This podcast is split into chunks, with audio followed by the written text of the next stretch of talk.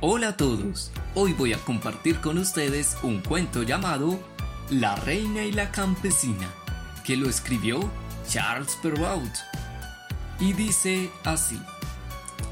Érase una viuda madre de dos hijas. La mayor se llamaba Blanca y la menor Colorada. Un día que la buena mujer estaba hilando sentada en el umbral de la puerta, vio pasar una pobre vieja que caminaba con dificultad apoyada en un palo. Debe de estar muy fatigada, dijo la viuda. Descanse un ratito. Y dirigiéndose a sus hijas, les mandó a traer una silla. Levantáronse las dos, pero Colorada fue más rápida que su hermana y trajo la silla.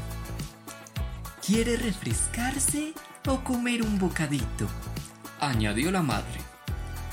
De mil amores, contestó la pobre vieja.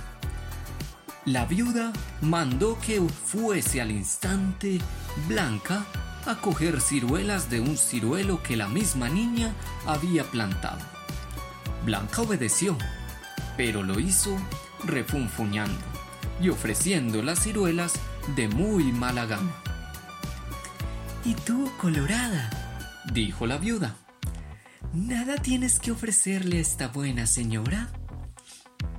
A lo que la niña contestó. Las uvas no están en sazón. Mm, pero silencio, que oigo cacarear mi gallina y sin duda ha puesto un huevo. Y sin decir más palabras, fue corriendo por el huevo pero al tiempo de ofrecérselo a la vieja, vio en su lugar a una hermosa dama, que dijo así a la madre. Soy el hada dadivosa y quiero premiar a tus hijas según sus merecimientos. La mayor será una gran reina y la menor una labradora.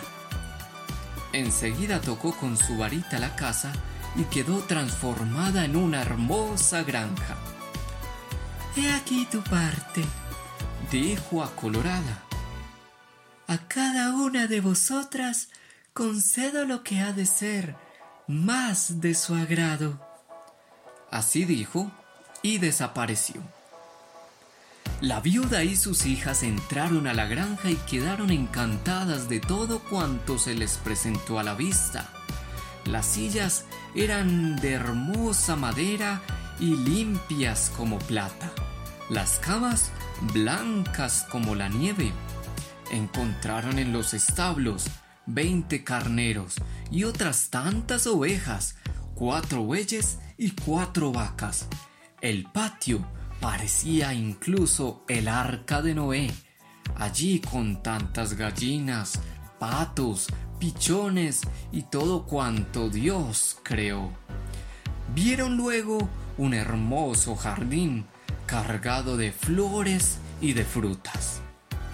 Blanca miraba sin envidia el regalo que le había tocado a su hermana, saboreando interiormente el placer que había de causarle a ella el verse como reina. De repente oyó gran estruendo y vocería de cazadores, y tan pronto salió a la puerta para verlos, le pareció tan linda a los ojos del rey que pasaba en ese entonces, que incluso se casó con ella.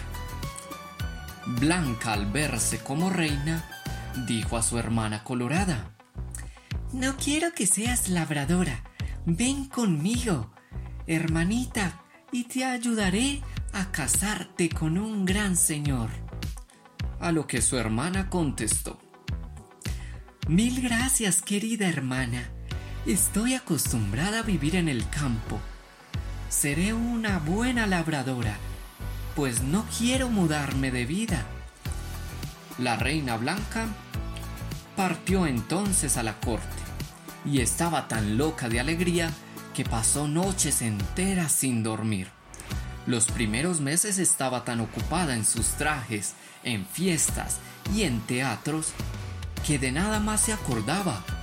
Pero al poco tiempo acostumbrada ya a todo, ninguna de estas cosas podía distraerla y tenía por el contrario grandes motivos de aburrimiento y disgusto.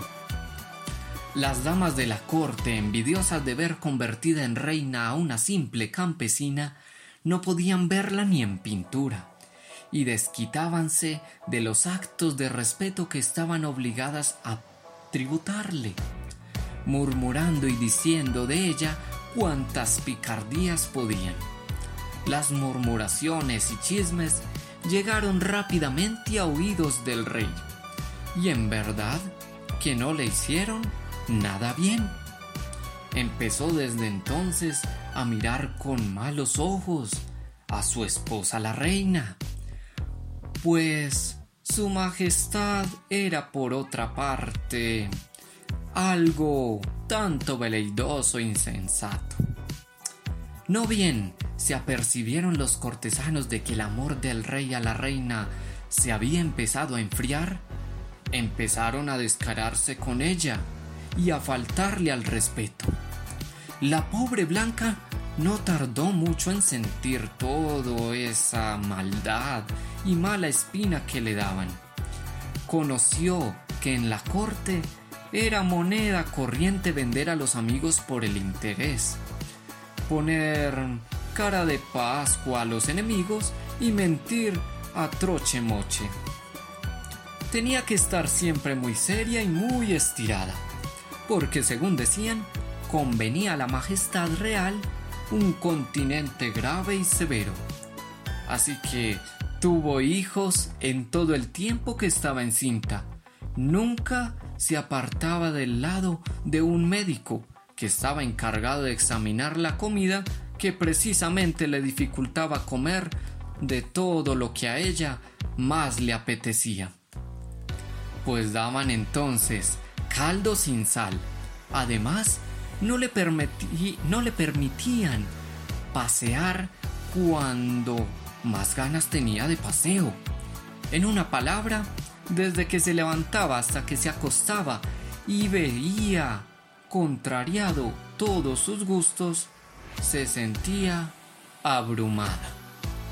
Dieron a sus hijos tutores para que los educaran y a pesar de conocer de lo mal que los educaban, no tenían más remedio que aguantarse y callar, pues la pobre Blanca, consumida de pena, se quedó tan delgada y más silenta que a todo el mundo daba incluso lástima. En los tres años que llevaba de reino no había tenido el gusto de ver a su hermana, pero al sentirse presa de la más negra melancolía, determinó pasar una temporada en el campo para distraerse. Pidió permiso al rey. Y, pues por cierto, esto no fue de gran sacrificio para él, así que se lo otorgó pues le venía de perlas el librarse por algún tiempo de la pesadez de la mujer.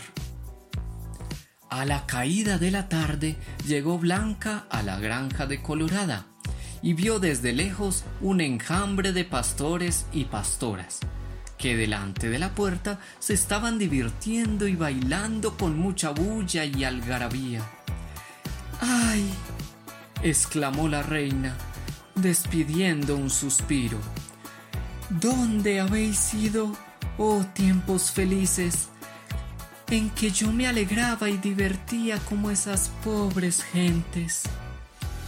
Semejante reflexión no tenía vuelta de hoja. Desde el momento que vio colorada a su hermana, precipitóse corriendo a sus brazos.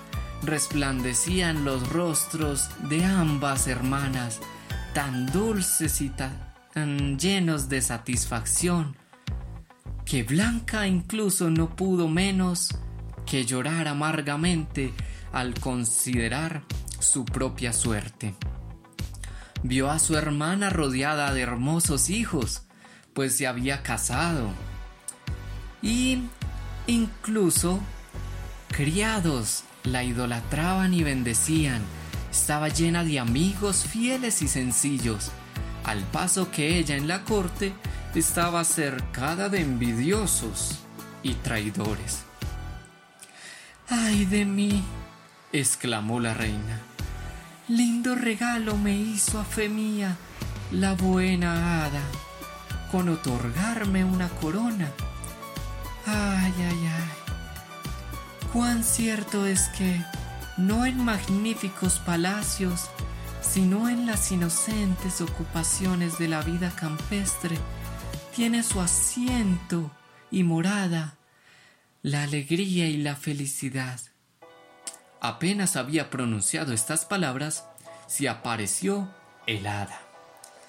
Y de nuevo dijo a ellas, Si te concedí una corona, no lo hice en verdad para darte un premio, sino para imponerte el castigo que merecéis por haberme ofrecido las ciruelas con tan mala voluntad. Para ser dichosa, buen ejemplo es tu hermana. Es preciso contentarse con lo necesario y no desear lo superfluo. Ah, señora, exclamó la blanca. Bastante os habéis vengado.